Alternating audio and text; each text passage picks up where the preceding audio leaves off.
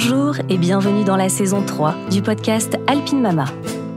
Je m'appelle Julie et je vous emmène à la rencontre de femmes aux quatre coins des Alpes.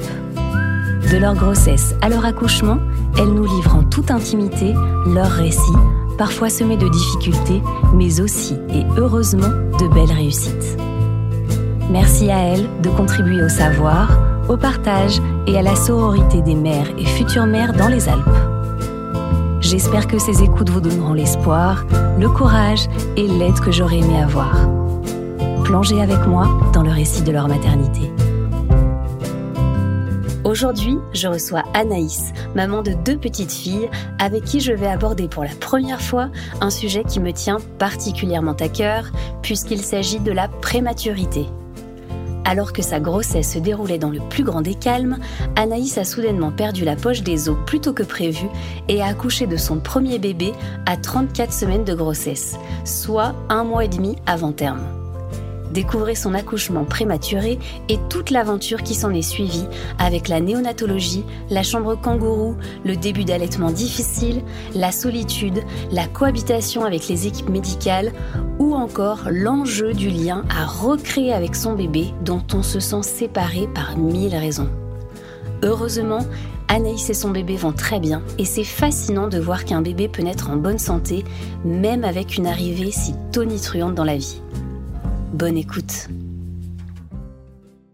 Bonjour Anaïs. Bonjour Julie. Merci beaucoup d'avoir accepté mon invitation. Je suis hyper contente de te recevoir au micro d'Alpine Mama. Merci à toi de m'avoir invitée. Avant qu'on rentre dans le vif de sujet, du sujet de tes accouchements, Anaïs, j'aimerais bien que tu te présentes, s'il te plaît. Je m'appelle Anaïs, j'ai 30 ans, je suis maman de deux petites filles euh, qui ont 4 ans et 2 ans. Mhm. Et je suis en couple avec Tom euh, depuis 9 ans maintenant.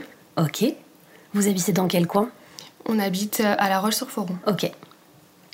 Tu peux nous dire qu'est-ce qui occupe euh, tes journées, vos journées? Alors, de base, je suis monitrice éducatrice. Donc, je travaille avec des enfants euh, porteurs de troubles du spectre autistique. Mhm. J'adorais ce que je faisais, mais du coup, quand je suis tombée enceinte à mes trois mois de grossesse, c'est vrai que j'ai eu comme un déclic. Je me suis dit, il faut que je profite de ma grossesse à fond, il faut que je profite euh, de mon bébé ensuite à fond. Et, euh, du coup, j'ai arrêté mon contrat et je me suis consacrée euh, du coup aux réseaux sociaux. Mhm. donc, je développe mon, compte Instagram et puis à, côté de ça, je fais aussi du social selling marketing où je travaille avec une société pour vendre des produits, etc. Trop bien, super. On va se replonger un petit peu dans le passé, il y a 9 ans. Euh, moi, j'aime bien savoir comment euh, vous êtes rencontrés avec votre chérie, tu t'en souviens? Oui, alors on s'est rencontrés à la salle de sport. Mhm. Donc on allait tous les deux faire nos cours, euh, on se regardait de loin, on s'est tourné autour pendant très longtemps, jusqu'au jour où à une soirée on s'est on s'est plus on a plus discuté. Et puis après, je sais pas, ça s'est fait ça s'est fait tout seul. On s'est jamais dit qu'on allait se mettre en couple, qu'on allait faire un truc de fou, on s'est laissé porter. Et puis euh, lui, en plus, il allait faire ses études à Tarbes. Donc on s'est rencontrés. Euh, ça, six mois après, il partait à Tarbes en fait faire ses études. Donc on s'était un peu dit, ça va être, euh, ça passe ou ça casse. Mm. Et c'est passé, c'est très bien passé. et puis puis on en est là aujourd'hui. Trop chouette, trop chouette. Tu te souviens à quel moment vous avez eu envie tous les deux de fonder une famille? Il y en a eu un des deux qui a eu le plus euh, envie, qui en a parlé à l'autre. C'est arrivé un peu en même temps. Tu te souviens de ce moment-là? Ouais, on en parlait beaucoup, tous les deux. Du coup, après, c'était très fluide. On savait qu'on allait faire notre vie ensemble. Je sais pas mm. comment l'expliquer, mais on savait qu'on allait faire notre vie ensemble, qu'on aurait des enfants. Mm. Euh, et à force d'en discuter, on s'est dit bon bah pourquoi attendre Donc c'est vrai que pour certaines personnes, c'est peut-être un peu tôt, mais du coup, euh, un an et demi, deux ans après qu'on ait été euh, ensemble, j'ai arrêté ma pilule. Mhm. Et on était en vacances. Et là, euh, de nouveau un déclic, on s'est dit, mais c'est sûr, de toute façon, on fera notre vie ensemble, enfin en tout cas, on l'espère. On aura des enfants ensemble, donc autant se lancer maintenant, mhm. pourquoi perdre du temps Donc j'ai arrêté ma pilule, et là, rien ne se passe pendant des mois et des mois et des mois. Euh, ah test de grossesse négatif à chaque fois. Euh, on se prend pas trop la tête parce qu'on se dit qu'on a encore le temps, mhm. que voilà, on n'est pas pressé par le temps, donc on laisse faire. Et puis euh, en novembre 2017, J'ai mon cousin qui a eu un accident de voiture. Donc il est devenu paraplégique, euh, il avait 20 ans. Euh, donc paraplégique haut, enfin on a cru le perdre. C'était, ce moment était juste horrible. Et puis, et puis le 31 décembre, du coup, Tom m'a dit faut que tu fasses un test de grossesse. Moi, j'avais juste envie là de me mettre une grosse, une grosse race et, et, d'oublier. Et je lui dis mais non, c'est bon, ça fait un an et demi là que je fais des tests de grossesse ça sert à rien que je le fasse. Pourquoi ça lui était venu comme ça, d'un coup? Euh, Je sais pas. Là, il fallait absolument que j'en fasse un. Et j'en ai fait un, il était positif. Mais dingue Donc, euh, ben. Là, on se dit, bon, bah, c'est. C'est le destin. Enfin, là, ça tombe là maintenant. C'est que. C'est qu'il fallait. Et au final, ben, je fais une. Euh, enfin, je perds le bébé. je fais une fausse couche à l'hôpital vers mon cousin.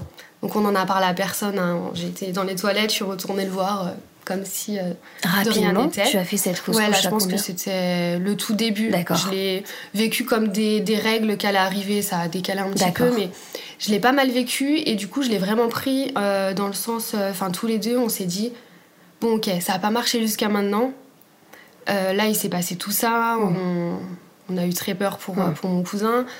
là, il s'est passé tout ça, mais là, c'est que ça va marcher. C'est un signe pour nous dire, ça marche, nos stress, vous aurez des enfants quand Là, c'est pas, pas tout de suite, mais vous en vous Mais ça fonctionne. Mais ça fonctionne, tout marche. Et trois mois après, du coup, j'étais enceinte de ma première. Et là, euh, grossesse euh, parfaite. Euh, jusqu'à 34 semaines. Ouais, comment elle s'est passée cette grossesse alors? Très très bien. J'ai pas été malade plus que ça. Bon, quelques vomissements, quelques désagréments de la grossesse. Mais j'étais tellement contente d'être enceinte et de ressentir ça que du coup, ça passait, euh, ça passait tout seul. Je me disais, c'est bon, je, je, je, sens tous ces mots euh, MAUX, hmm. euh, je les vis, mais c'est que je suis enceinte, c'est qu'ils sont là, donc euh, donc c'est top quoi. T'avais la crainte d'une deuxième fausse couche ou t'y pensais pas forcément? J'y pensais pas du tout. Je me disais, bah je sais pas, en fait c'était comme ça, tout, s'était passé, l'accident, la fausse couche, que j'ai pas du tout mal vécu. J'ai vraiment à mmh. aucun moment pensé. Euh, voilà, c'était comme ça et ça allait marcher. Puis oui, ça a marché le, coup juste après. À aucun moment je me suis dit que ça allait mal se passer ou. Non, on était très serein, c'était. Donc trop chouette, ça se passe bien, très très bien cette grossesse, tant mieux. Tout se passe très très bien, les échographies, tout mmh. va bien. Alors elle a toujours été dans le bas de la courbe. Mmh. De croissance, euh, De croissance. Mais euh, elle suivait sa courbe. Donc on est tous les deux quand même des plutôt petits gabarits avec mm. le papa. Donc euh, la gynéco m'avait dit, écoutez, vous allez faire un petit bébé en même temps, euh, vous êtes... Euh, logique. Voilà, c'est logique. Donc aucun, aucun souci, mm-hmm. très belle grossesse. Jusqu'à mes 33 plus 3, ouais, 33 plus 3 ou 4. Qu'est-ce qui se passe à ce moment-là? Euh, Je me lève pour aller faire pipi un matin, ça devait être 9h. J'avais passé une super nuit, ça je m'en rappelle. Ça faisait des jours et des jours que j'avais pas dormi aussi bien. Hmm. J'ai très très bien dormi, euh, super en forme. Euh, je pose les deux pieds par terre et là Tom me dit oh, Tu te fais pipi dessus? Je lui dis non. Euh, non, je sais pas ce qui se passe, mais je me fais pas pipi dessus. J'essaie de contracter quand même de toutes mes forces au cas où je me rende pas compte. Je me suis dit, je sais pas, peut-être qu'en fait, on se fait pipi dessus, Mais non, ça T'as un doute, quoi. Ouais, j'avais un doute. je me suis dit, bah, peut-être que. mais non, ça s'arrêtait pas. Donc là, pareil, nos stress. Je sais pas pourquoi.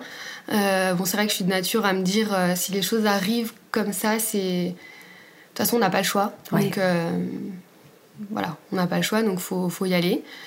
Donc euh, on s'est pas trop inquiété. Tu t'es pas affolée Je me suis pas affolée. On a préparé les affaires, j'ai pris une douche. Mais là, tu as compris que tu perdais les os Là, j'ai compris que je perdais les os. Ok. J'ai compris que je perdais les os, qu'il fallait quand même pas qu'on traîne à y aller. Mhm. Mais je me suis dit, c'est pas non plus euh, urgent, urgent. J'avais pas de contraction. Enfin, je me sentais encore bien. Euh.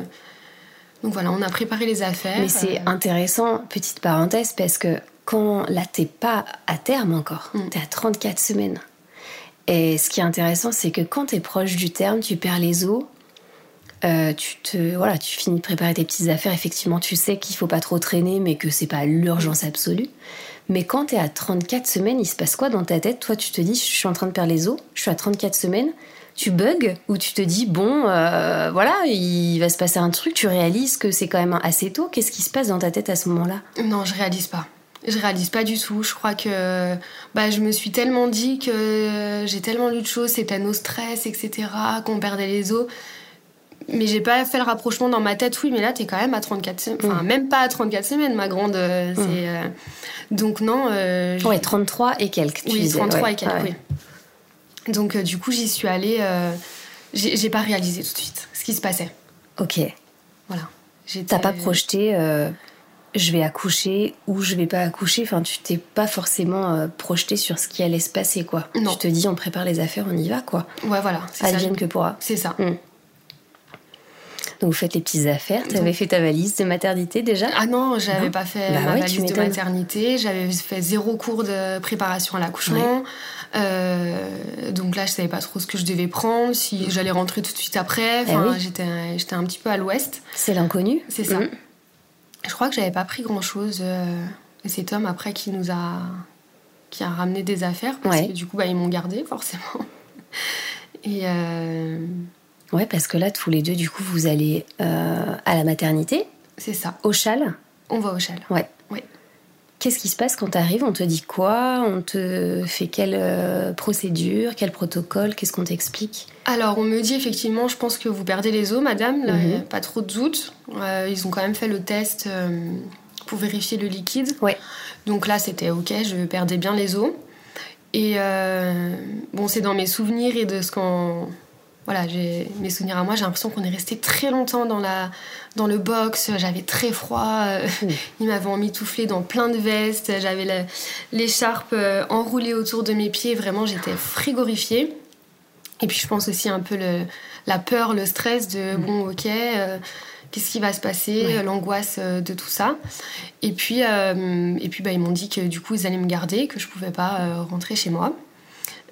Qu'ils allaient me faire des piqûres de corticoïdes pour donc arrêter les contractions, maturer les poumons, hmm. donc euh, des piqûres dans les fesses euh, pendant deux jours, je crois, à 24 heures euh, d'intervalle. Euh, parce que les, poumons, c'est le dernier organe qui se développe chez le bébé. C'est ça. Donc, il, procède à justement ces, ces piqûres-là pour euh, maturer, comme tu le dis très bien, et développer le plus rapidement possible les poumons avant la naissance du bébé, ouais, donner un petit coup de pouce. C'est ça, pour donner un petit coup de pouce. Et euh, du coup, bah, l'objectif, c'était que je tienne déjà euh, mm. ces 48 heures pour que le produit fasse effet avant, avant d'accoucher. Ouais. finalement, eux, après, ils étaient confiants. Mm-hmm. les contractions, en fait, je sentais pas du tout mes contractions à la base quand j'ai perdu les os. Et là, les contractions s'étaient atténuées. Donc ni j'en sentais, ni euh, il y en avait euh, au monitoring. Donc euh, pour eux, j'allais pouvoir tenir jusqu'à 37. Ok, ah oui, donc c'est ça le discours qui te tient. Ils te disent, bon, là, vous êtes en sécurité en gros chez nous, à l'hôpital, à la maternité, enfin même à l'hôpital, tu devais être dans un service aussi spécial. Et on vous garde et plus longtemps votre fille est au chaud, mieux c'est quoi. C'est ça. Et on m'a même parlé que je pourrais peut-être rentrer chez moi. ah ouais? Ouais, ouais. Ouais, parce que ce qui est dingue, ce que j'ai appris, euh, c'est que le liquide amniotique se reforme, se reconstitue. Donc il, mesure à un moment donné, quand tu perds les os par exemple et que tu es à ce stade-là, il mesure la quantité de liquide amniotique qui reste dans ton ventre pour voir si on a suffisamment pour le bébé ou pas. Si on a suffisamment, au-delà d'un certain niveau, en fait, bah, le liquide va se reconstituer, se reproduire pour garder, euh, pour euh, que le bébé reste au chaud le plus longtemps possible. C'est fascinant, quoi. Ouais, ouais, ouais. Et du coup, euh, du coup bah, avec tous les antibiotiques, tout, tout ce que j'avais, euh, j'ai eu très mal au ventre euh, la nuit. Je me vidais, j'allais aux toilettes tout le temps. Mm. Et du coup, j'ai sonné plusieurs fois.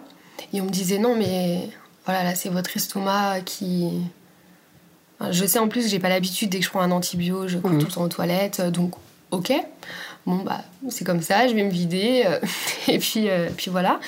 Puis la nuit passe et puis euh, quand même j'ai des douleurs. Hmm.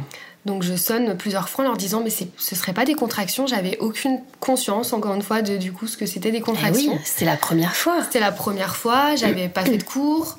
avant on me disait que j'en avais mais je les sentais pas du tout. Ouais. Donc là bon j'avais mal au ventre. voilà, je savais pas trop ce qui, ce qui m'arrivait à chaque fois que quelqu'un venait, bah, j'avais plus mal.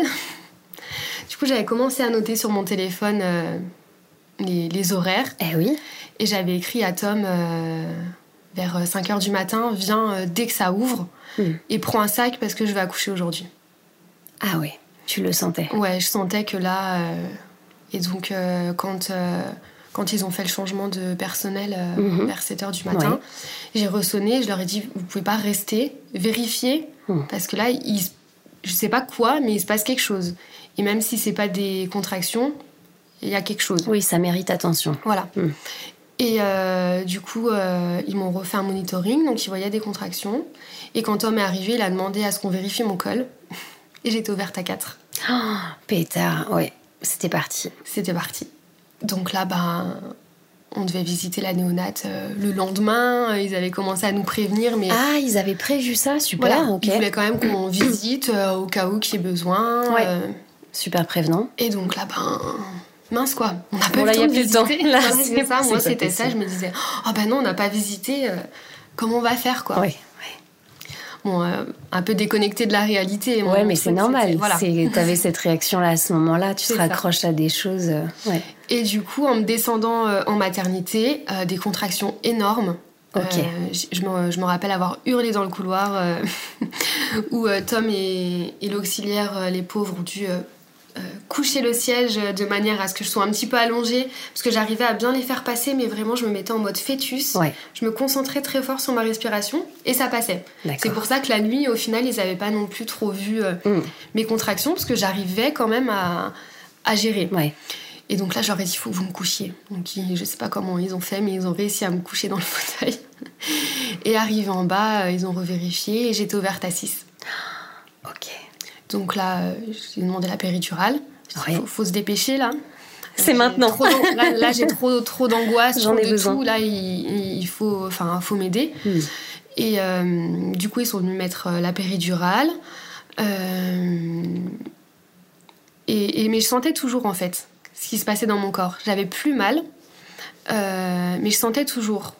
Ça t'avait atténué la douleur, mais il te restait quand même les sensations. C'est ça. Ouais, je sentais plus mes jambes, euh, mais par contre, je sentais euh, ce qui se passait. Je sentais toutes mes contractions. Enfin, je les sentais. Je mhm. sentais mon corps se contracter, mhm. mais j'avais pas mal.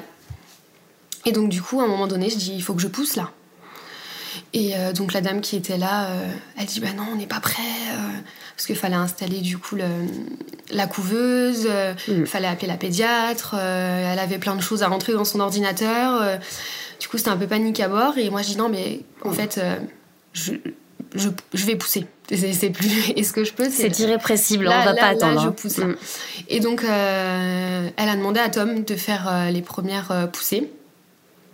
Donc, sur le coup, pareil, un peu tout déboussolé où on se dit oh là là, mais en fait, euh, on est quand même à 34 semaines. Euh, avec du recul, je me dis qu'il savait ce qu'il faisait et que c'était pas là. De toute façon, le bébé n'allait pas sortir non plus euh, d'un coup d'un seul et j'en étais pas encore, encore là. Mais c'est vrai que sur le coup, c'était un peu déstabilisant de mm. se dire oh, bah non, moi je voulais pas qu'il aille de l'autre côté. Et au final, là, il y va. Bon, mm. j'ai pas trop le choix non plus.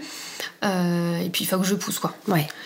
Du coup, il a fait les deux premières poussées. Ensuite, la pédiatre est venue l'auxiliaire, euh, la puère, tout le, monde est, tout le monde était là. Et puis euh, en, quelques poussées, en fait, euh, mon bébé est né. on nous avait prévenu qu'elle pouvait ne pas respirer, qu'il pouvait la prendre tout de suite, que voilà, de pas prendre peur, que ce serait normal pour la situation, mhm. et, et qu'il m'emmènerait la voir après, mhm. enfin voilà. Et en fait, elle a pleuré tout de suite. Mhm. Elle a pleuré, donc là, on a pleuré aussi mm. euh, tous les deux. C'était, euh, au final, c'était un très bel accouchement, euh, malgré toutes les circonstances qui faisaient, qui, qui, ont fait que c'était un très bel accouchement. J'ai eu deux petits points de d'esthétique, je crois, qui m'avait dit ça comme ça. Enfin, D'accord. Voilà, des, pas grand chose, quoi. Mm-hmm. donc j'ai pu la garder 20 minutes contre moi. D'accord. Ah oui, tout de suite? Oui. Ah, c'est super ça. Là, elle a pleuré tout de suite et j'ai pu, euh, j'ai pu la garder 20 minutes euh, contre moi, euh, en peau à peau. et après, bah, son papa est parti avec, avec la pédiatre et tout ça pour l'emmener en néonate, faire les premiers soins. J'avais toujours pas conscience mm. de, de, ce qui allait se passer en néonate. J'avais jamais mis les pieds dans une néonate. Et puis, puis il est parti là-bas. Moi, je devais rester du coup deux heures le temps que la, la péridurale s'atténue, que je me réveille correctement. Et puis, et puis là, on m'emmène en fauteuil, en nonate. Et là, c'est le choc. Là, c'est le choc. Je m'attendais pas à voir mon bébé euh, branché de partout. Hmm. Euh, alors qu'elle allait bien euh, deux heures avant. Je... En fait, je comprends pas comme que. Elle pleurait, elle allait bien, et là, pourquoi vous la branchez de partout? Elle, avait les tuyaux dans le nez, ils avaient essayé de lui mettre un cathéter, ils n'arrivaient pas sur ses petites mains, du coup, elle avait déjà des bleus énormes. Du coup, ils lui ont mis un cathéter dans, le nombril. Euh, elle, hurlait, et puis nous, on est là, on, on, peut rien faire en fait. Oh. On peut rien faire. Euh, après, il venait le soir, donc c'était l'heure aussi pour Tom de, partir. Du coup, je suis restée avec elle. Euh, et je me rappelle être comme dans un labyrinthe, en fait, au milieu de tous ces fils, j'étais là et j'essayais de passer ma main dans dans, la couveuse, d'essayer de, la toucher. Euh, je me rappelle avoir essayé de passer ma tête euh, comme je pouvais pour lui faire un bisou. En fait, j'avais l'impression que. Enfin, je leur ai dit comme ça, j'ai l'impression que vous me la volez en fait. Euh, et de passer ma tête pour lui faire un, bisou et j'ai pas j'ai pas réussi en fait à toucher sa peau je voulais juste la sentir j'aurais voulu la sniffer la sentir et puis bah là après on nous parle aussi du coup de l'allaitement, euh, du lait mater... enfin du lait euh, artificiel. Du coup de base, moi je voulais pas allaiter. Je mhm. connaissais pas du tout l'allaitement. Euh, je n'étais pas du tout renseignée sur le sujet. Je connaissais personne qui allaitait. Et puis là, on me dit, ben c'est soit vous vous donnez votre lait, madame, soit on donne du lait de don d'autres mamans, mais pas du lait artificiel. Et là, du coup, je me suis dit ah bon, bah pourquoi? Vraiment, je là, je me suis dit, ah bah peut-être qu'il y a des bénéfices au lait maternel. Enfin voilà, j'ai un peu tout, tout remis en question aussi. Donc là, je dis, bah non, je vais tirer mon lait. Ah ouais, ça t'a motivé. Ouais. Hmm. Ça aurait été du lait artificiel, alors que je, je sais hein, qu'il faut faire des dons euh, au lactarium, etc. Mais moi, à ce moment-là, je, je, me disais, non, je peux avoir mon lait, hmm. il faut que je lui donne mon lait, quoi. Hmm. Euh, et donc, euh, donc, on me renvoie dans ma chambre. Euh, avec un, un tire-lait. Je suis là toute seule euh, avec tout ça. Et euh, je sonne et je leur dis Je crois que j'ai ma montée de lait. Et là, on s'est foutu de moi. On m'a dit Mais n'importe quoi, madame. C'est-à-dire C'est à 48, 48 heures après un accouchement à terme, il y a la montée de lait. Mais là, vous venez d'accoucher à 34 semaines, mais pas du tout. Et je me suis dit Bah si, j'ai ma montée de lait quand même, je sentais bien que mes, seins étaient différents, que si j'appuyais, j'ai l'impression que ça allait euh, gicler partout. Euh, donc euh, je, mets le tire-lait toute seule. Il n'y a personne qui vient te montrer ah personne. Mais c'est pas vrai. Personne, personne. Et donc je mets le, tire-lait. Il y a du lait qui sort, je crois, à 10 millilitres. donc j'étais trop contente d'avoir mon premier lait. donc je retourne en néonate. Donc moi j'étais la dernière chambre de maternité il fallait tout hmm. que je marche, marche jusqu'en néonat. Oui, parce que c'est deux services en fait qui sont différents, la néonat et la maternité. Donc effectivement, euh, au tout début, vous n'étiez pas au même endroit. Ouais, c'est ça, pas du tout parce au même endroit. Parce que ta petite, elle était en soins intensifs en néonat. Ouais, elle hmm. était en néonat, ouais, dans la couveuse. Et donc du coup, euh, je ramène mon lait toute fière. Euh, et donc là, les dames de néonat me disent, bah, écoutez, quand vous tirez votre lait, vous demandez à la maternité de mettre votre lait dans le frigo. Ça vous évitera de faire des allers-retours. Je me tenais au rebord dans les couloirs, euh, je me tirais. Je me disais, mais je vais pas arriver au bout. Ah ouais, ma pauvre. Et, euh, et puis je me disais, bah c'est pas grave, parce que même si j'arrive pas au bout, euh, à 7h du matin, Tom il est là, il me trouvera couché dans le couloir. Enfin vraiment, c'était ça mon truc. Je me disais. Et la maternité voulait pas garder mon lait dans leur frigo.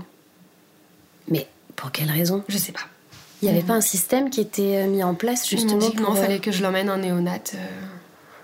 Ah, ça il avait l'air d'avoir des tensions entre les deux, mais bon, nous, on est là au milieu, euh, premier enfant. Peu euh, importe, peu importe. une maman, elle doit pouvoir euh, nourrir son bébé, et en plus dans ce genre de circonstances. Ouais, J'espère que, que ça s'est pas reproduit derrière et qu'ils ont pu mettre en place un système, parce que sinon, c'est pas possible. Il faut déjà se remettre aussi de son accouchement. marcher effectivement. Alors moi je connais plutôt l'hôpital d'Annecy avec ce long couloir. Je connais pas le châle, mais le fait déjà que ce soit pas dans le même service, effectivement, ça fait faire quand même un effort euh, physique à la maman qui essaie de se remettre aussi d'un accouchement, donc c'est pas évident, c'est dommage. C'est ça. Et puis du coup, après, on essaye, on donne les premiers le premier lait dans la mini seringue avec 2 mm. Alors ils trouvent ça génial, et puis nous, on se dit, mais c'est si euh, petit. Ouais, c'est si petit, euh, c'est minuscule. Euh, comment elle va apprendre plus? Et puis après, on prend un petit peu confiance hein, au fur et à mesure. 2 millilitres, 3 mm. millilitres, ça augmente au fil des jours. Rappelle-moi à quel poids elle est née ta fille quelle, Tu vois, quelle taille, quel poids? Alors la taille, ils l'ont pesé, ils l'ont mesuré qu'il y a 12 jours, je crois, qu'elle faisait 40, je sais même plus dire 42 cm, mm. un truc comme ça. Et elle faisait 1 kg 540. Donc euh, voilà, elle, était, elle est née à 34 semaines avec un retard de croissance sévère. D'accord. Donc, euh, donc un tout tout petit bébé. Ouais, tout petit, tout, petit. bébé. Ah, c'est microscopique. Hein. Ouais. C'est petit, petit. Bah, elle tenait euh, dans, dans, la main de Tom en fait. Ouais, c'est ça. Elle était vraiment, vraiment toute petite. Et donc, euh, donc en même temps, on, construisait, nous, euh, la maison. En fait, on devait déménager, euh, on devait déménager en, janvier, mhm. pile poil dans les timings. Mhm. Sauf que mademoiselle a décidé de pointer le bout de son nez un petit peu avant. Donc, bah, on était pris dans, dans le temps, en fait. Mhm. on avait déjà donné le bail de notre appartement. il fallait finir de construire la maison donc Tom était pris entre le travail, euh, aller, euh, enfin venir nous voir, mm. profiter de, sa fille, euh, et puis le soir, la nuit, il allait travailler dans la maison pour, pour continuer. Donc c'est vrai que eh ben. je, me suis sentie vraiment seule, mm. pas du tout de, sa faute, hein, parce que Bien sûr. il fallait qu'il fasse la maison, il fallait qu'il fasse mm. tout ce qu'il a à faire. Il aurait aimé être avec nous. Il a déjà fait énormément parce qu'il avait 30 minutes de route pour, euh, pour venir. Enfin, la maison et l'appartement étaient à ouais, 40 minutes de route l'un de l'autre. Euh, donc, euh, c'était à Douvaine, du coup, qu'on habitait. D'accord. ça faisait ah quand même un, un, bout, un, bout de chemin. Donc, s'organiser dans tout ça. moi qui étais là toute seule avec mon bébé, qui essayait. J'osais même pas dire, en fait, dans ma tête, je me disais, mais je suis ta maman, je suis là, ça va aller mais de vive voix, j'arrivais pas à lui dire. J'arrivais pas à lui dire euh, le mot maman. Je me sentais pas, euh, je sais pas, pas légitime. Je sais pas comment, comment l'expliquer, mais, mais j'ai l'impression qu'elle n'était pas à moi. J'ai l'impression qu'elle était à eux, qu'il fallait qu'ils fassent le travail que j'avais pas pu faire. Euh, après un gros pas de travail sur la culpabilité, etc. Mais j'avais vraiment l'impression que c'était ça, que j'avais loupé quelque chose, raté quelque chose et qu'il fallait qu'ils rattrapent ça. Euh, avant de pouvoir, euh, avant que je puisse être vraiment sa maman. Et que je ah puisse vraiment l'avoir avec moi et vraiment m'en occuper. Euh, c'était c'était pas facile. Ouais, c'est très très intéressant les mots que tu poses dessus. Parce que c'est vrai que le lien, euh, il est plus difficile à se faire avec un bébé euh, avec qui on n'a pas eu le temps de se connecter immédiatement et avec lequel on est séparé par, euh, comme tu le disais, les machines, les, le scope, les tuyaux, les cathéters, la bulle en fait aussi de la couveuse. C'est une séparation physique. Donc c'est très difficile de faire le lien aussi et de, comme tu dis, de mettre de côté un peu cette culpabilité, mm. euh, même si, euh, bah, évidemment, c'est pas du tout euh, de ta faute, bien entendu, mais c'est vrai que je comprends qu'on on peut, on peut pas s'empêcher de penser ça. Effectivement, heureusement que le personnel médical est là pour prendre soin de tout le monde, mais voilà, il y a ce truc aussi de la maman qui doit euh, reprendre sa place, reprendre confiance, se remettre physiquement, enfin digérer aussi ce qui est en train de se passer, quoi. Oui, et puis nous, on n'a pas eu une bonne expérience pour le coup. Euh, je me souviens de deux filles euh, très très bien, je me souviendrai toute ma vie, Manon et il y avait Manon, Claire et Célia, trois filles au top, mais sinon, on n'a pas du tout j'ai plein de copines qui ont accouché prématurément. La nonate, c'est euh, comme leur deuxième famille. Elles étaient très bien là-bas. Nous, on l'a pas du tout euh, vécu de cette manière. Euh, à tel point qu'une fois, j'étais bah, en train de, tirer mon lait à moitié endormie.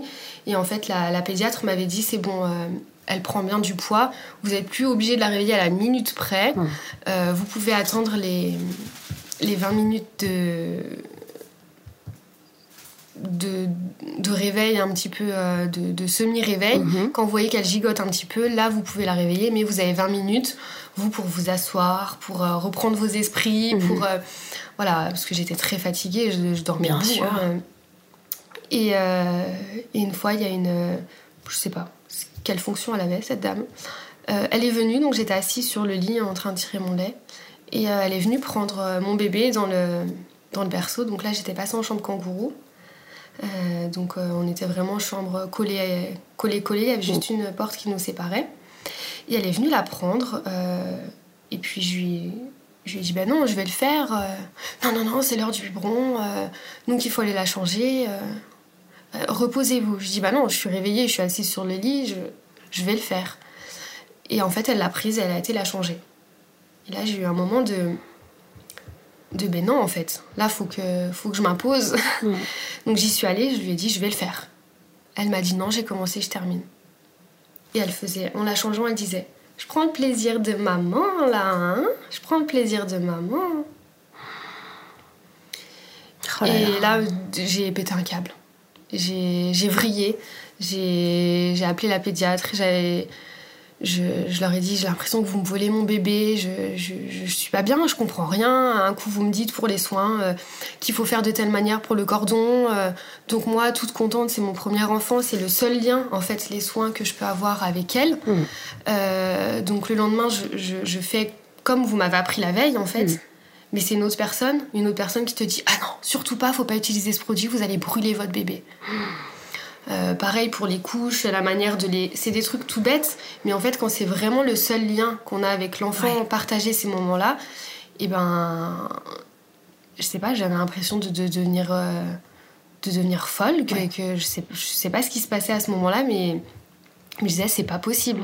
Il faut que vous accordiez vos violons, il faut que vous dites les bonnes choses, parce que là, moi, je sais plus comment. Euh, comment faire, comment gérer, euh, ce que je dois faire. Euh, j'ai l'impression qu'il valait mieux limite que je m'en aille, qu'il s'en occupe euh, parce que, parce que ça allait jamais d'une personne à l'autre. Et puis après, quand je reprenais avec une autre, non, non, mais c'est très bien de faire comme ça, suivant les formations qu'on a eues, on fait plus de la même manière. Donc je l'entends, maintenant avec du recul encore plus, mais sur le moment, c'était vraiment très dur de. Mm voilà, de se dire euh, bah non, faut pas mettre la couche comme ça, faut la plier parce que sinon ça fait mal au nombril, le cathéter. Mm. Non, justement, faut passer par-dessus. Mm. Euh, nous, on est là, on fait confiance en fait, on, leur donne notre bébé, notre. Euh, ils s'en occupent pas, plus que nous parce qu'elle est en peau toute la journée avec nous, en peau à peau avec nous. Mais, mais voilà, on leur fait confiance sur, sur tout ça et en fait. et en fait, il n'y a, a jamais rien qui on a l'impression qu'il n'y a jamais rien qu'on on fait jamais rien correctement quoi. Ouais, mais c'est très très très important ce que tu dis parce que effectivement, ça c'est vraiment un truc dont seule une maman euh, dont le bébé est né prématurément peut se rendre compte. C'est-à-dire que le lien est tellement étiolé dès la naissance qu'il faut repartir à la conquête de ce lien mère-bébé et que chaque geste compte. C'est-à-dire que déjà il y a des gestes entre guillemets un peu intrusifs auprès du bébé qu'il faut qu'on voit, qui sont durs à digérer, qui sont durs à accepter, mais en tout cas qui sont des gestes médicaux que nous, parfois, on ne peut pas faire. Mais les gestes simples, effectivement, euh, de changer le bébé, euh, le bain, donner à manger, etc., le plus possible, ça doit être fait par la maman le plus possible, parce que c'est grâce à ça, en fait, qu'on tisse le lien.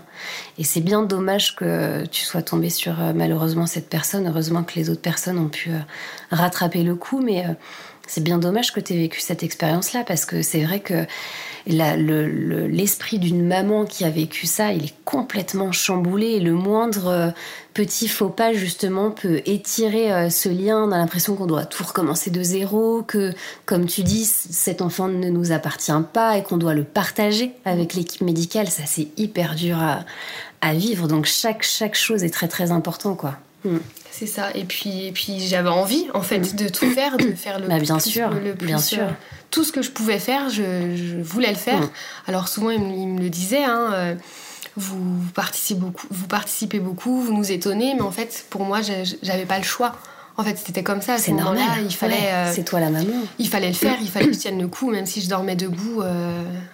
il, voilà, c'était comme ça. Ouais, parce que ce qui est pas évident, alors arrête-moi si c'était pas ton cas, mais de ce que je sais, quand on allait un bébé euh, qui est euh, grandement prématuré comme euh, ta fille, il y a tout un protocole qui se met en place puisque le bébé qui est dans une couveuse, le but c'est qu'il prenne du poids le plus rapidement possible pour regagner un poids qu'il devait avoir à terme. Donc tout le protocole qui est mis en place, tu me diras si c'était pareil pour toi, c'est que tu tires ton lait tu pèses le bébé avant, tu le nourris à un sein, tu le repèses pour voir combien il a pris. Si c'est pas suffisant, tu le remets à l'autre sein éventuellement, ou tu complètes par, euh, par un autre biberon, etc. Tu le repèses tu le fais digérer, tu le reposes, il dort un petit coup, tu peux euh, par exemple tirer ton lait, etc. Et donc il y a tout un, tout un espèce de cycle où finalement tu dors très très peu, parce que toutes les trois heures, si mes souvenirs sont bons, euh, tu dois réveiller le bébé. Là on est dans un protocole où c'est différent d'un bébé né à terme, où on peut faire la demande, etc. Mais un bébé né prématurément, toutes les trois heures, il doit être nourri. C'est ça. Toi, c'était comme ça. C'est ça. Et moi, elle prenait pas le sein, en fait, euh, correctement. Donc à chaque elle était trop petite, elle n'avait pas encore le réflexe. Voilà, elle n'avait pas le réflexe de, de succion.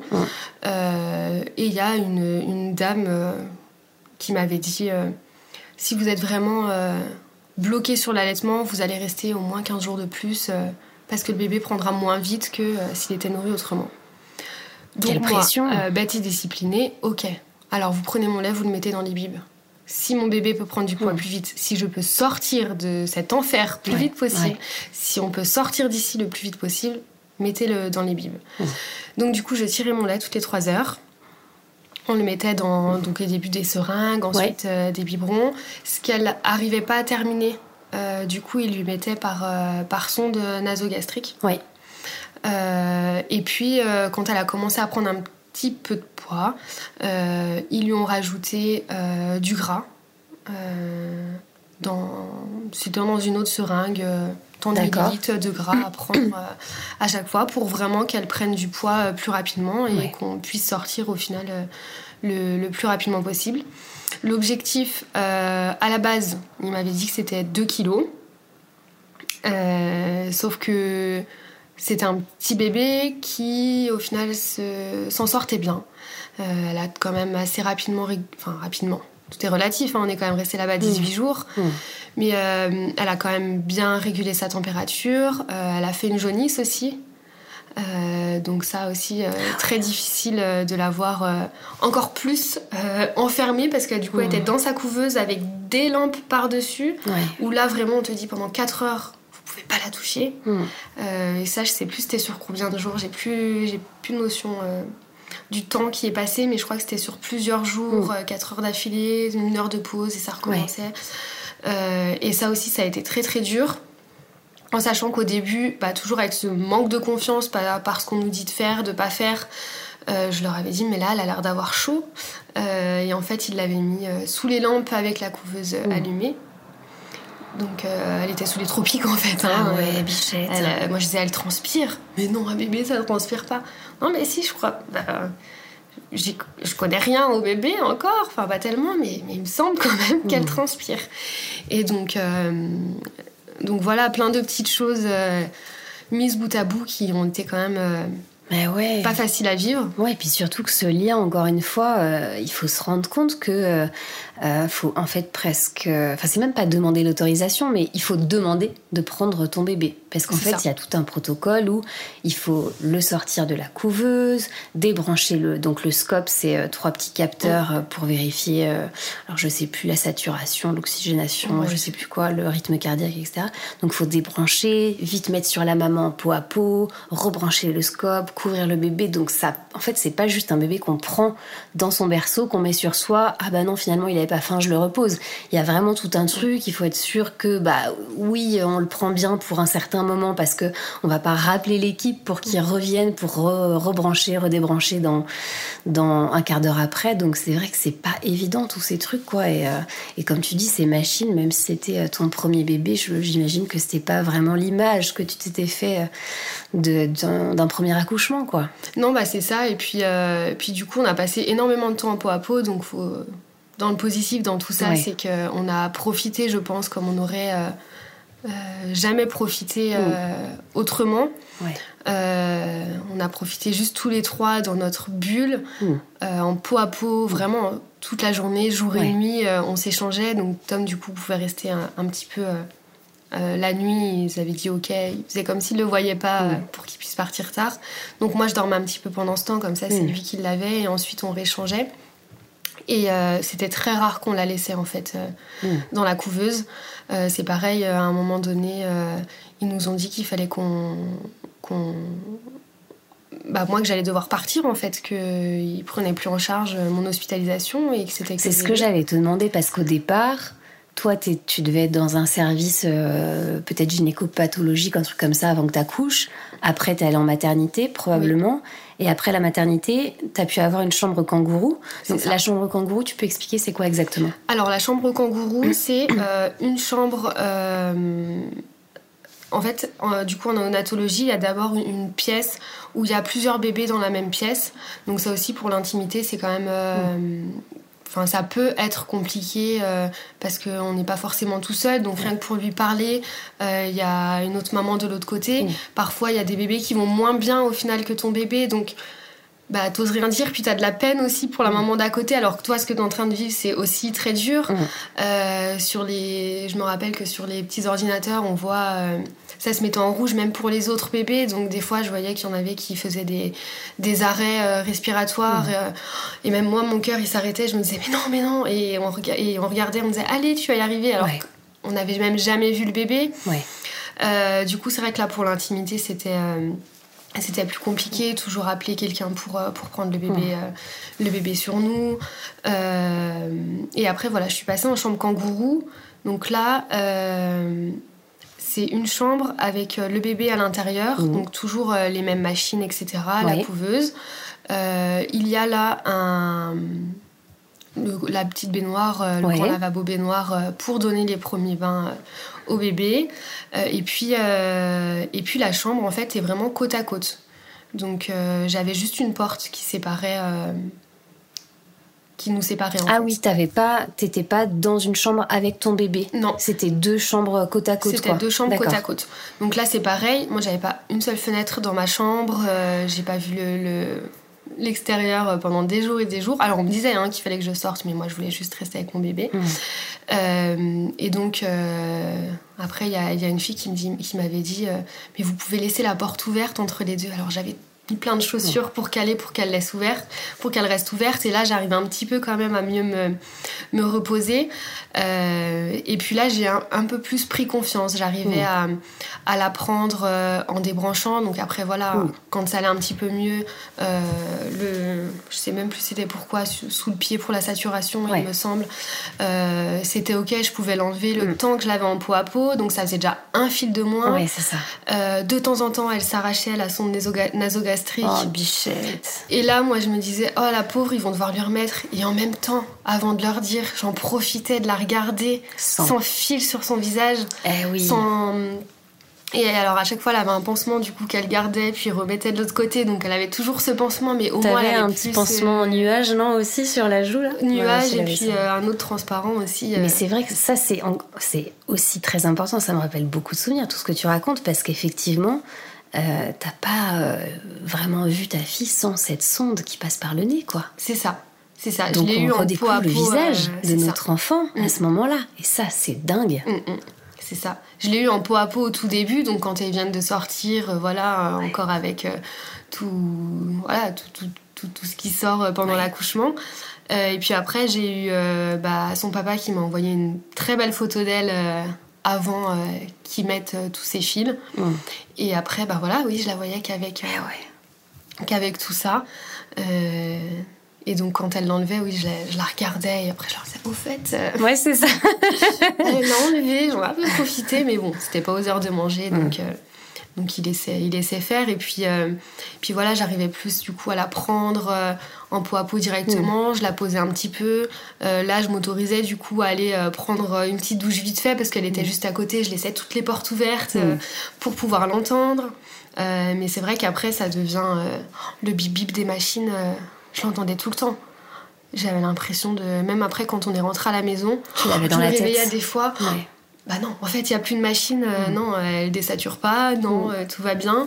mais j'entendais ce bip constamment. Ouais, ça c'est le stress. Hein. Mm. alors il y a des néonates maintenant où justement ils ont réussi à couper justement le son et euh, le personnel est informé d'une autre façon avec des lumières, etc. Mais du coup pour déstresser aussi euh, les parents par rapport à ça, parce que comme tu dis c'est l'angoisse absolue. Ouais, c'est l'angoisse. Le cœur s'arrête, euh, on est en suspens à chaque fois dès que il y a un bip, un truc qui fait du bruit, quoi. C'est ça. Mm. Puis ils ont l'habitude de, de je pense qu'à tant de temps ça va euh, parce que euh, suffit que bah, le bébé gigote le pied, euh, bah, ça fait une descente alors que c'est juste que c'est mal, mal, appuyé. Exactement.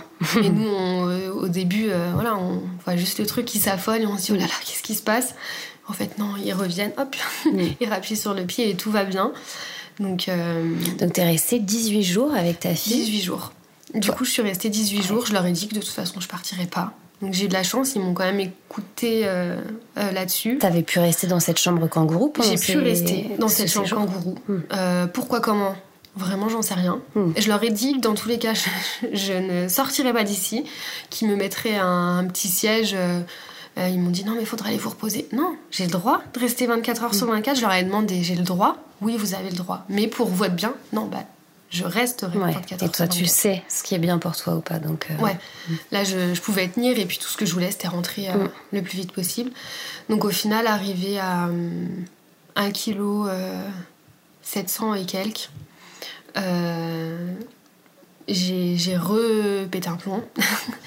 j'ai revrillé, je sais plus pourquoi, euh, pas voir l'extérieur. J'avais. Euh, on se rend pas compte, mais en fait, il fait très chaud aussi dans les chambres euh, là-bas. Donc, il y a les bip bip toute la journée.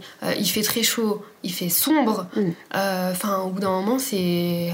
C'est pesant, mm. moralement. Bien sûr. Et j'avais une très mauvaise circulation du sang du coup parce que bah, j'étais toute la journée assise. Mm. je surélevais mes jambes sur le siège mais euh, pour le bébé en peau à peau, c'était même pas dans le lit en fait, c'était, j'étais dans, dans, le siège. J'avais les fesses, euh, j'avais l'impression que c'était un, une crêpe. Euh, j'avais mal dès que je m'asseyais dessus, tellement que j'avais passé du temps dessus en fait. Tu m'étonnes. et puis, je sais plus où je voulais en venir. Un, tu disais 1 kg 700 ah et oui, quelques. Et du coup, à 1 kg 700 et quelques, je leur ai dit là, je... elle va bien en fait, ma fille. Je me là, je me rendais compte qu'elle allait. Hmm. Ça y est, elle allait bien. Tout ce qu'ils attendaient, c'était qu'elle prenne du poids. Et je leur ai dit il faut, qu'on rentre. Il faut qu'on rentre parce que là, moi, ça va pas. Je vais finir euh, en dépression. Hmm. Euh, alors que ça pourrait aller. Hmm. Et que elle, ça va, il faut juste qu'elle prenne du poids. Et je serais plus, euh, je serais plus tranquille à la maison. Ouais. Euh, et elle aussi, du coup, je pense. Mais oui, t'avais envie d'être chez toi, quoi, dans ton intérieur, dans tes euh, odeurs, dans, ton, dans, ta, dans ta maison. Quoi. J'avais un petit chien, euh, c'était notre premier bébé, il me manquait trop. Une fois, Tom l'avait emmené sur le parking, mais.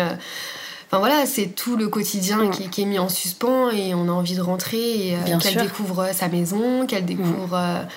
voilà, on lui donnait aussi du fer, ça lui donnait des, des coliques énormes. Mm. Mais ce jour-là de la sortie pourquoi on lui donne du fer euh, Elle en a pas besoin du tout. Elle en a déjà trop. Bon bah alléluia, j'ai pas fait tout ça pour rien parce que du coup la pédiatre a été ok en fait que, que je sorte. D'accord. Donc elle faisait à peine 1,8 kg, elle faisait pas encore 1,8 kg. Ah ouais.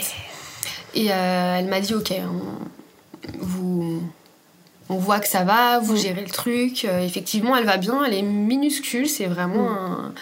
un, un, mini gabarit, une mini crevette, mais elle va bien. Donc donc vous pouvez rentrer à condition qu'une euh, une sage-femme, une puère, peu importe, mm. passe tous les jours à la maison mm. pour contrôler son poids. Et euh, là, à ce moment-là, si elle perdait un petit peu du poids, il aurait fallu que, que j'y retourne. Mm. Mais euh, on est rentré à la maison.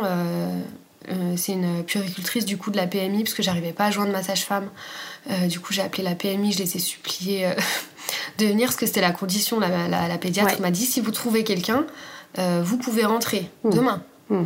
Donc euh, j'ai supplié, je dis il, faut que vous, vous veniez, il faut que vous m'aidiez. Elle était, euh, elle était super. et du coup, on a pu rentrer à la maison.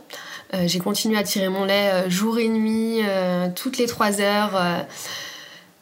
c'était très fatigant quand ah, même, hein, du coup de, tirer son lait parce que je mettais 20 minutes à tirer mon lait. Eh Ensuite il fallait qu'on lui donne. Hmm. Donc on passait une demi-heure, elle prenait Mm. très doucement, c'était encore un petit bébé, hein, Bien sûr. elle prenait pas beaucoup mais très doucement. Et puis euh, Tu lui donnais au biberon ou tu l'allaitais euh, Alors je lui donnais au biberon et je la mettais toujours au sein quand Mm. même pour voir si euh, ça, ça prenait quand même. Ouais, si elle arrivait à avoir ce Mais elle- réflexe de succion. comme ouais. tétouillait, mais c'était pas. Voilà. Ouais. Je la mettais quand même à chaque fois. Elle avait pas encore la force Non, pour. elle avait pas Mm. la- assez la force pour. Et puis, euh, puis le biberon, je pense que c'était forcément plus facile aussi pour Mm. elle, hein, du coup. euh. Et puis elle avait des reflux. Ah, Donc, euh, pour pas arranger la chose, euh, dès qu'en fait elle buvait un bib, tout ressortait par le nez, par la bouche. Donc, après avoir tiré le lait, donné le bib, il fallait qu'on la garde au moins une heure sur nous à la verticale. verticale. Ouais, parce que dès qu'on la couchait, euh, même si on essayait de surélever un petit peu, Mm. euh, non, ça, ça passait pas. Donc, il fallait qu'on la garde au moins une heure sur nous à la verticale, sinon tout, tout ressortait. Euh, après, voilà, c'était c'était c'était comme ça en fait il fallait le faire Euh, Mm. c'est vrai que dans notre entourage euh, peut-être qu'il y a certaines personnes qui ne se sont pas rendues compte à quel point c'était euh, difficile parce que j'aimais bien toujours m'apprêter c'était mon seul moment où euh, où, je me sentais moi où j'avais envie qu'elle n'ait pas une maman euh, au fond du trou où euh, après chaque personne est, est différente Bien mais, sûr. mais moi à ce moment-là c'était euh, ma chose voilà j'a- j'avais besoin Mm.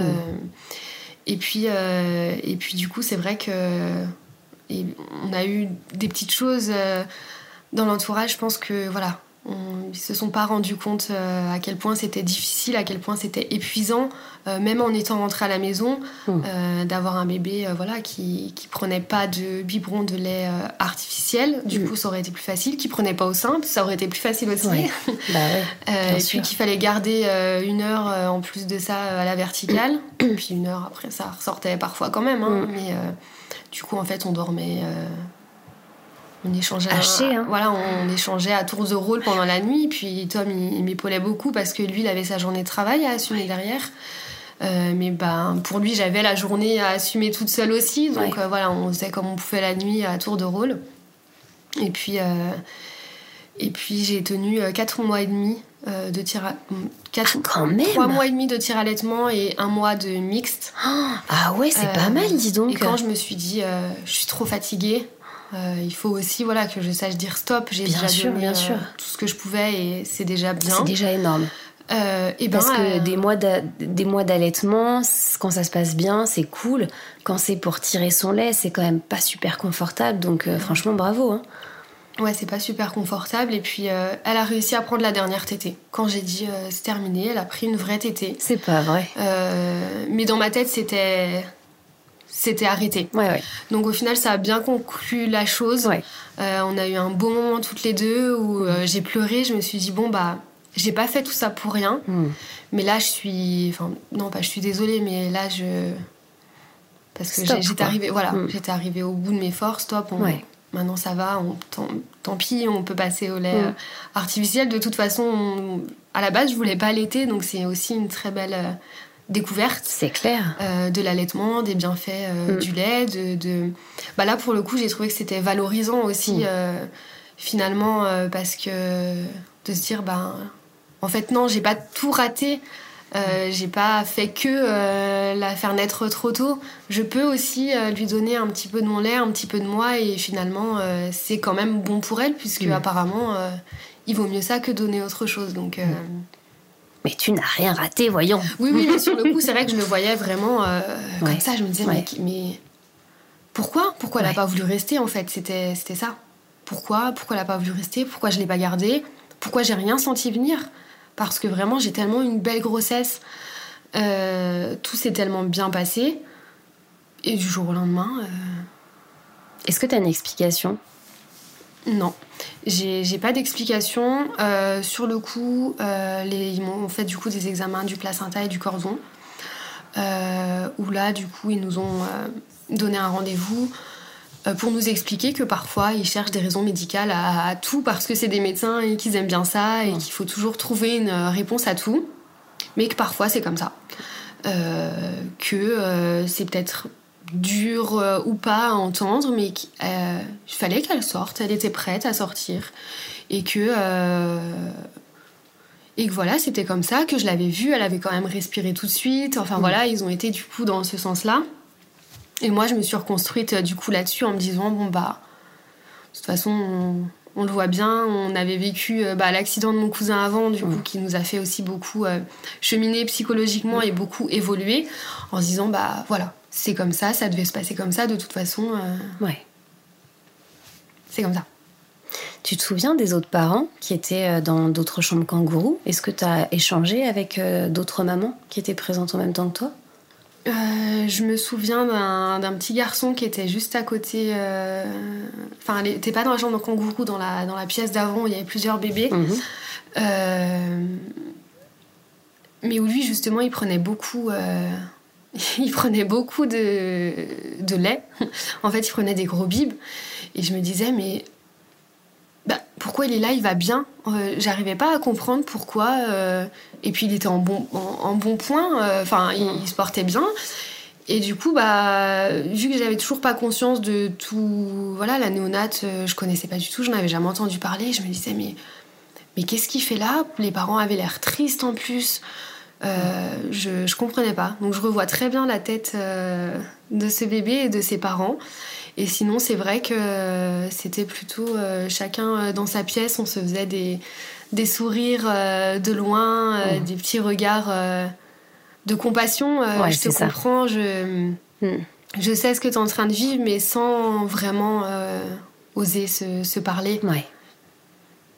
Et puis c'est vrai qu'une fois que j'étais dans la chambre kangourou, euh, ça m'a quand même un peu aussi T'es coupé. isolée quoi. aussi, bien sûr. euh, Ouais, ouais. J'étais avec mon bébé, je sortais, Mm. je sortais jamais de la pièce. Ouais. À part bah, pour aller chercher du coup euh, le, le lait qui du coup eux avaient mis euh, Mm. au frigo et, et qui refaisaient chauffer après pour que je redonne euh, C'est ça.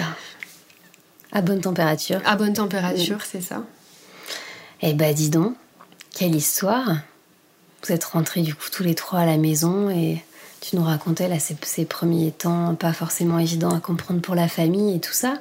Il s'est passé quelques années avant que vous ayez envie euh, de nouveau d'agrandir la famille ou tu y as pensé plus rapidement que ça? Comment ça s'est déroulé la suite? Euh, on y a pensé rapidement. Mhm. En fait, euh, ça nous a quand même pas arrêté. On a encore une fois ben, surmonté la chose euh, comme on a pu, hein, avec des hauts et des bas. Mais euh, on, a, on a surmonté la chose. On, on en tire toujours du positif. euh, donc euh, ça nous a pas fait peur pour la suite arrêter. Ouais. Alors bien sûr, je me suis dit, oh là là, si on, on revit ça. Et en même temps... euh, euh, je voulais pas m'arrêter à ça et ne pas nous laisser non plus euh, la possibilité de revivre ça ou de lui faire un petit frère ou une petite sœur, entre guillemets, ju- juste à cause de son histoire. Mm. Voilà. Donc euh, on y a très vite pensé. J'ai jamais repris de contraception. Mhm. Euh, donc on faisait attention au début, euh, voilà, comme on pouvait. et puis, et puis je suis retombée enceinte. ben du coup, en elle est née en 2018, donc je suis retombée enceinte en 2019. Elles ont combien d'années d'écart toutes les deux? Là, elles ont 23 mois d'écart. Donc je suis retombée enceinte en 2019. Euh, écho de datation, tout va bien, euh, bébé euh, qui va bien. Euh, et puis là, je me mets à pleurer pendant des jours et des jours et des jours. Que je me sentais seule. Et j'arrêtais pas de dire à Tom, mais je suis seule, alors que rien n'avait changé dans notre quotidien. Il était toujours là pour moi, comme il était comme avant. Et un jour, pas comme un autre, j'ai dit, je vais faire une écho de contrôle parce que je sais pas.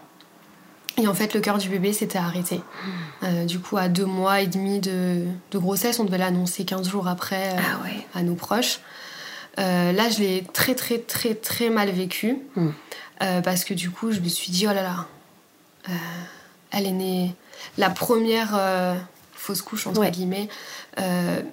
Dans ma tête, c'en est même pas une. Je l'ai tellement pas mal vécu. C'était Mm. tellement un signe euh, de l'univers, je sais pas, de me dire, euh, ça va aller. Mhm.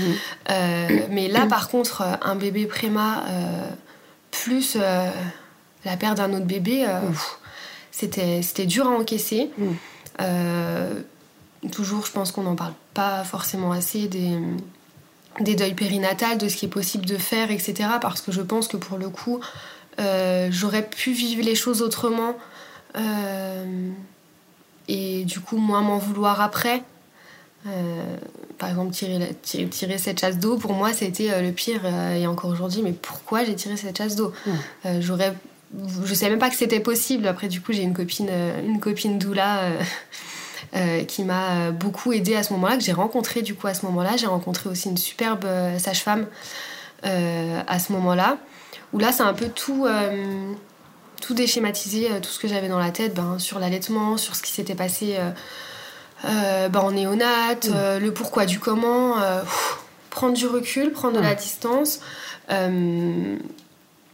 Euh, un peu dédramatiser le, côté médical. Ok, là, tu as beaucoup été médicalisé, mais ça ne veut pas dire que tu le seras non plus après.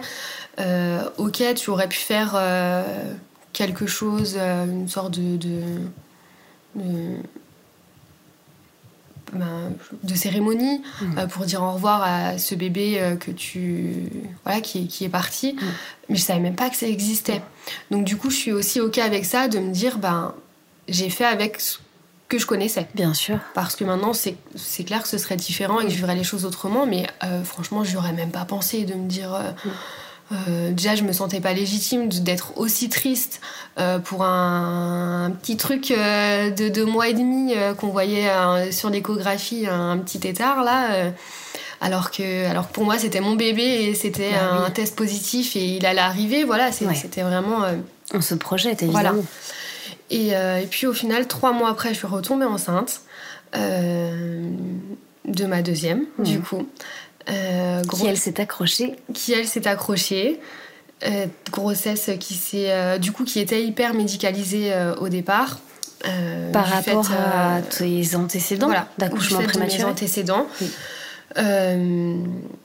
où là, euh, bah, j'ai eu les résultats. Enfin, euh, les vrais résultats de mon, mon test du placenta et du mhm. cordon de ma première, euh, qui on m'avait dit tout va bien, des fois on cherche des raisons à, mais là, il n'y en a pas. Mhm.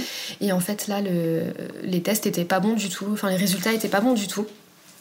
on m'avait on m'avait jamais dit, on m'a clairement dit que ils auraient dû, enfin ma gynéco m'a dit que j'aurais dû avoir un rendez-vous en fait euh, après l'accouchement euh, pour, euh, pour avoir ces résultats et pour faire les examens. Mais pourquoi c'est tombé deux ans après?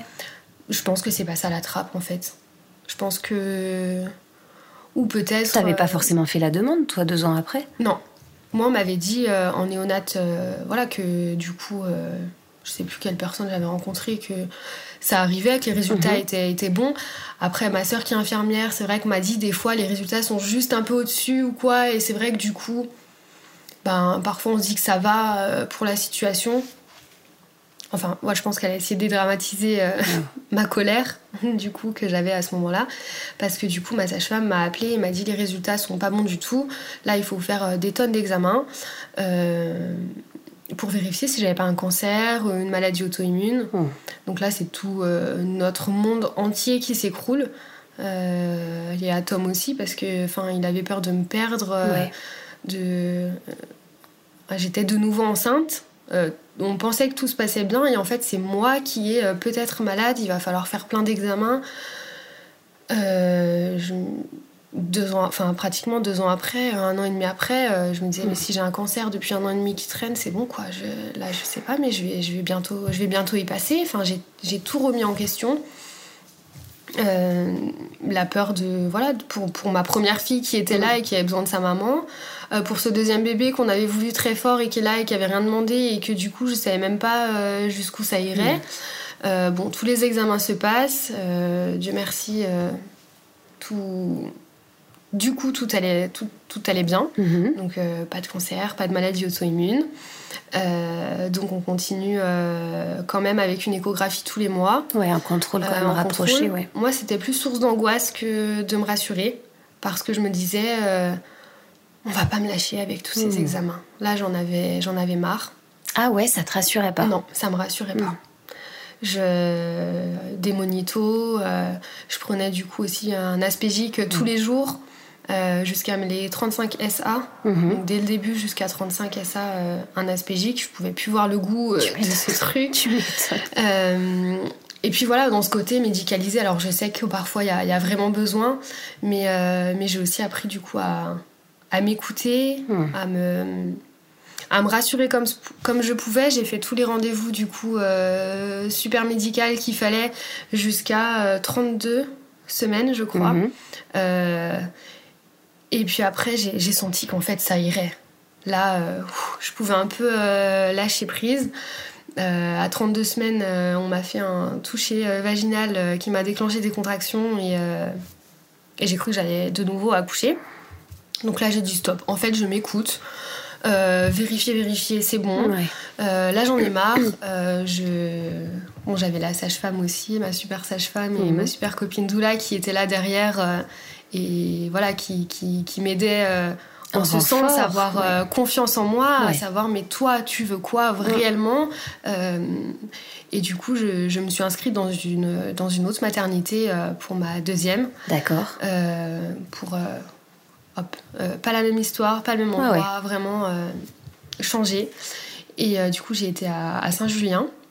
Donc un peu plus de route, on m'avait dit, bon, mhm. le premier accouchement était quand même un peu rapide. donc voilà, faut accoucher dans la voiture au cas où. Mais bien sûr. Mais on était prêts. Enfin voilà, on se disait, c'est pas grave, si c'est comme ça, c'est que ça devrait être comme ça. Et puis bah, de toute façon, mm. s'il faut le faire, on n'aura pas le choix de le faire, quoi. C'est ça.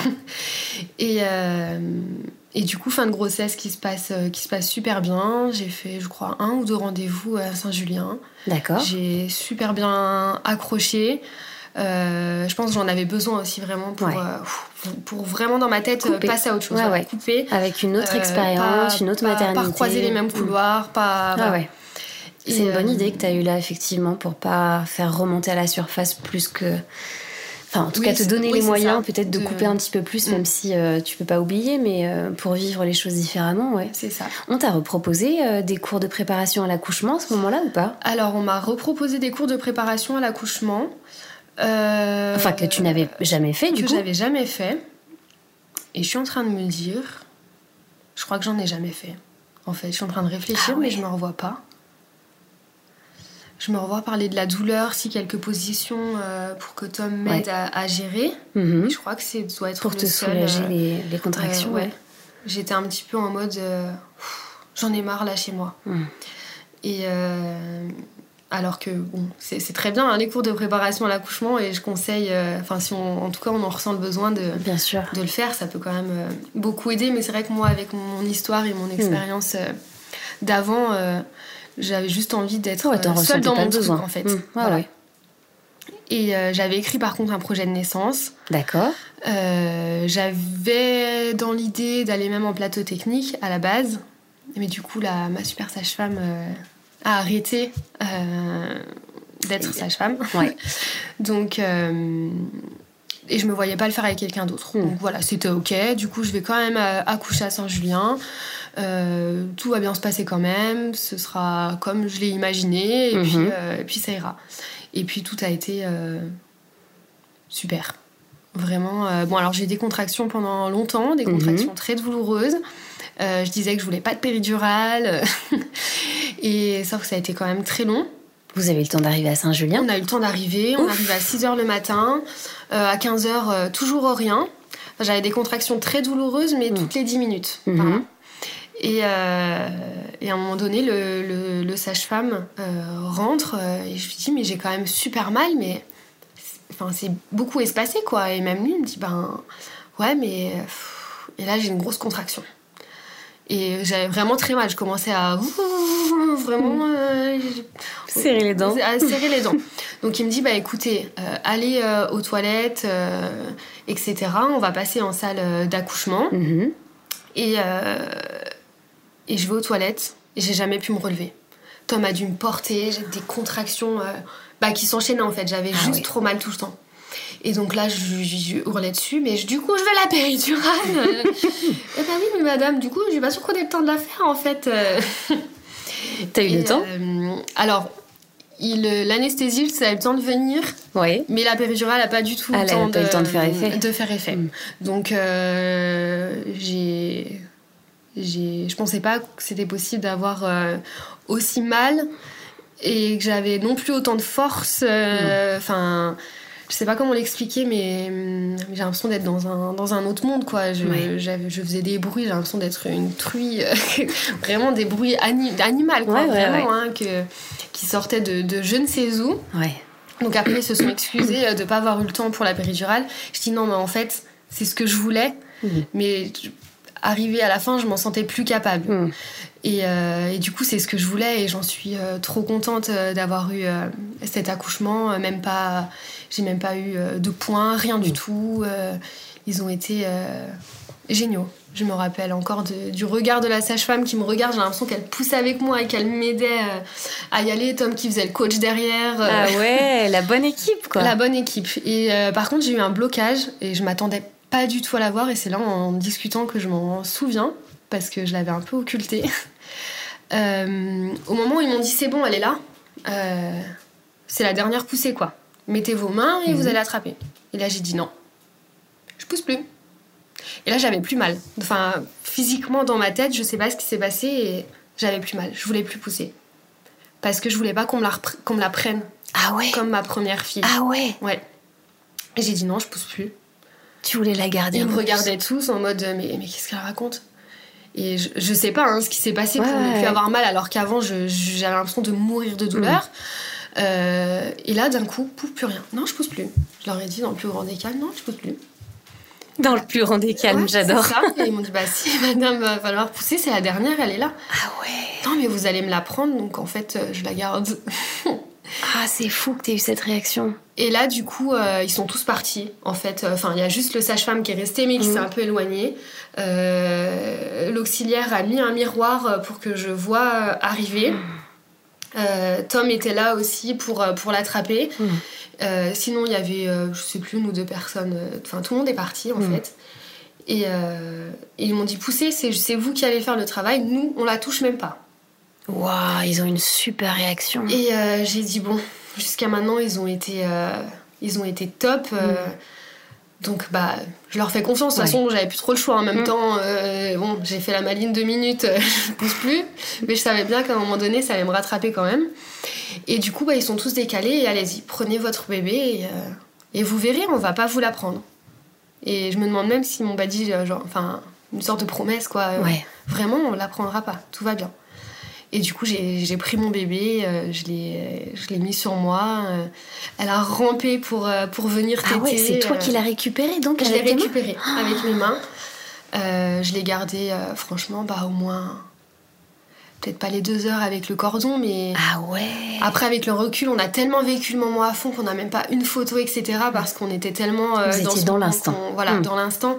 Où je me dis, mais c'était tellement beau au fait qu'elle était au sein avec son cordon pendant si longtemps.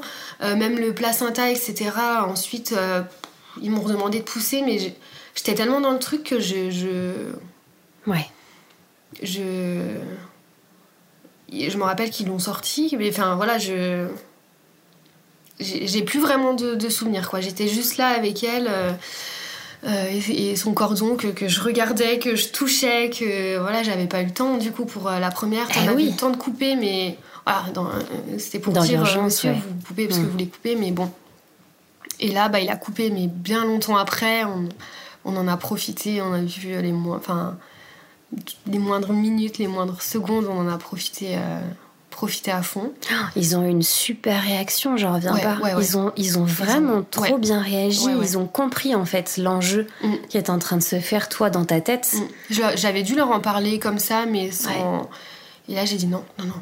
Et vraiment, ils ont, ils ont très bien réagi parce que Wow. du coup, euh, j'en ai, un, j'en ai un super, un, un très très bon souvenir. hein. Ah Du coup, c'était, ouais, c'était magique quoi. Mm. Déjà, mon premier accouchement au final est- était magique, mais Mm. la suite Dans son genre. dans son genre était. euh, Enfin voilà, une suite qu'on s'y attend pas. Elle était ce qu'elle est en tout cas, mais, mais je m'y attendais pas. Mais là, ça pouvait pas, Mm. pas être mieux en fait. Après, il me disait de rester assise et moi, franchement, j'étais. C'était bien. J'étais bumpé là hein. je, pouvais, disais, mais là, je peux raccoucher en fait. Non, mais rester assise comme. Non, non, non. euh, je suis rentrée euh, à, enfin, à, à pied dans- jusque dans ma chambre. Enfin, voilà, j'étais. euh, j'étais. Ouais, j'étais bien. Trop bien. Aucune douleur, aucun. Trop, trop bien.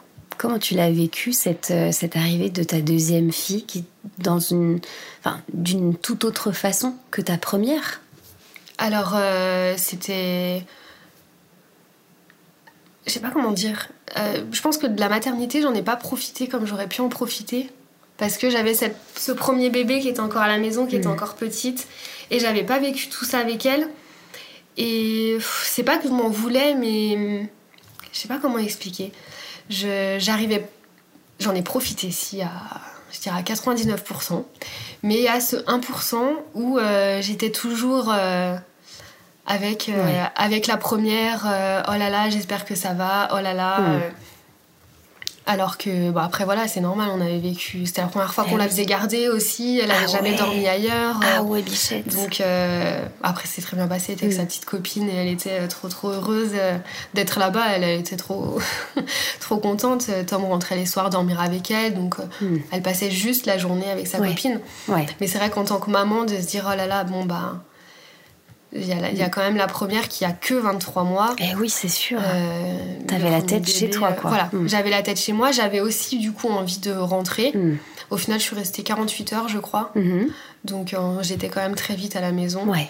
Et, euh, et là, c'était génial. Bah, D'ailleurs, elle m'a redemandé à, à téter pendant que la, deuxième tétait. Ah ouais Et elle a refait une ou deux tétés, euh, vraies tétés, alors que je sais pas d'où ça sortait. Incroyable. Parce en plus, les plus grands bah voilà, après ils, oublient un peu, enfin ils ont plus mhm. ce truc et ben. Elle s'est replongée dedans. Voilà, elle s'est replongée dedans, euh, peut-être, euh, ouais. Non, c'était. C'était merveilleux, c'était. Ouais. Eh bah dis donc, quelle aventure Ouais. Qu'est-ce que t'aimerais, euh, tu vois, transmettre aux mamans qui ont qui vont t'écouter, écouter ton témoignage et qui ont peut-être vécu, euh, tu vois, un accouchement comme toi, prématuré, avec un tout petit bébé. Qu'est-ce que tu aimerais leur euh, transmettre comme, comme message? Alors, j'aimerais leur transmettre que de... c'est facile à dire maintenant avec du recul, hein, et... mais de pas culpabiliser. Euh, parce qu'en fait, je le sais bien, je suis maman, on culpabilise pour tout et pour mm. rien. Mais on se met parfois, je pense, une pression euh, énorme et on prend tout pour nous, alors que, ben. Voilà, c'est comme ça. Euh, mm. On a euh, parfois, ça peut être le sang qui est plus ou moins épais, qui passe plus ou moins bien, ou, ou d'autres choses, les prééclampsies. Enfin, après, je connais pas tout, mais enfin, c'est des choses qui arrivent, c'est la nature, on peut pas tout contrôler. Et, et de se faire confiance aussi. Parce que même dans ces moments-là, ben, que ce soit par euh, même. Euh, j'ai une copine qui a accouché par, euh, par césarienne aussi d'un bébé préma. Mhm. C'est un vrai accouchement. Toutes les mamans enfantent et, et, toutes les mamans sont puissantes en fait. On, s'en rend pas compte sur le moment, mais c'est vrai que euh, quand euh, j'écoute, c'est plus dur de se le dire pour soi-même, mais mm. quand j'écoute euh, les histoires d'autres mamans, de, mes amies, qui pour elles, ben, ce qu'elles ont fait, c'est normal. Bah, nous aussi, du coup, on, est, on est pareil et vraiment de se faire confiance. Mm. c'est notre bébé aussi, on sait ce qui est, ce qui est bon pour lui. Et d'oser, d'oser d'oser poser des questions parfois parce que c'est peut-être qu'on n'ose pas, qu'on se demande bah oui mais pourquoi ça c'est comme ça? On, prend les choses euh, très à cœur et peut-être euh, mal parce que sur le moment on est fatigué, il y a les hormones, il y a le traumatisme de ce qu'on vient de vivre et en même temps c'est ok de poser des questions, c'est ok euh, d'être à l'ouest sur euh, comment mettre la couche enroulée dans les fils. C'est ok de déjà quel produit j'utilise. C'est ok de, de, se poser des questions, de se remettre en question, de leur dire aussi, hmm. parce que finalement j'ai un mauvais souvenir de la néonate, mais j'ai aussi su leur dire que là j'étais j'étais pas bien. Et ils ont su m'écouter mm. et ils ont aussi su m'aider à rentrer bah, le plus rapidement possible et, euh, et pour qu'on soit bien quoi. Mm. donc euh, je pense qu'il faut aussi qu'on se fasse confiance et il y a que les parents qui au final euh, savent ce qui est le mieux pour leur bébé. C'est clair s'écouter s'écouter même si c'est dur sur le moment oser s'écouter parce que je pense que des fois dans le fond on on, sent des choses, on sait des choses et on n'ose pas forcément. C'est pour ça, au moins, euh, questionner euh, de manière un peu l'air bébête, peut-être parfois, dire mais. Mais euh, voilà, le dire quand même. Merci beaucoup, Anaïs. Merci à toi, Julie.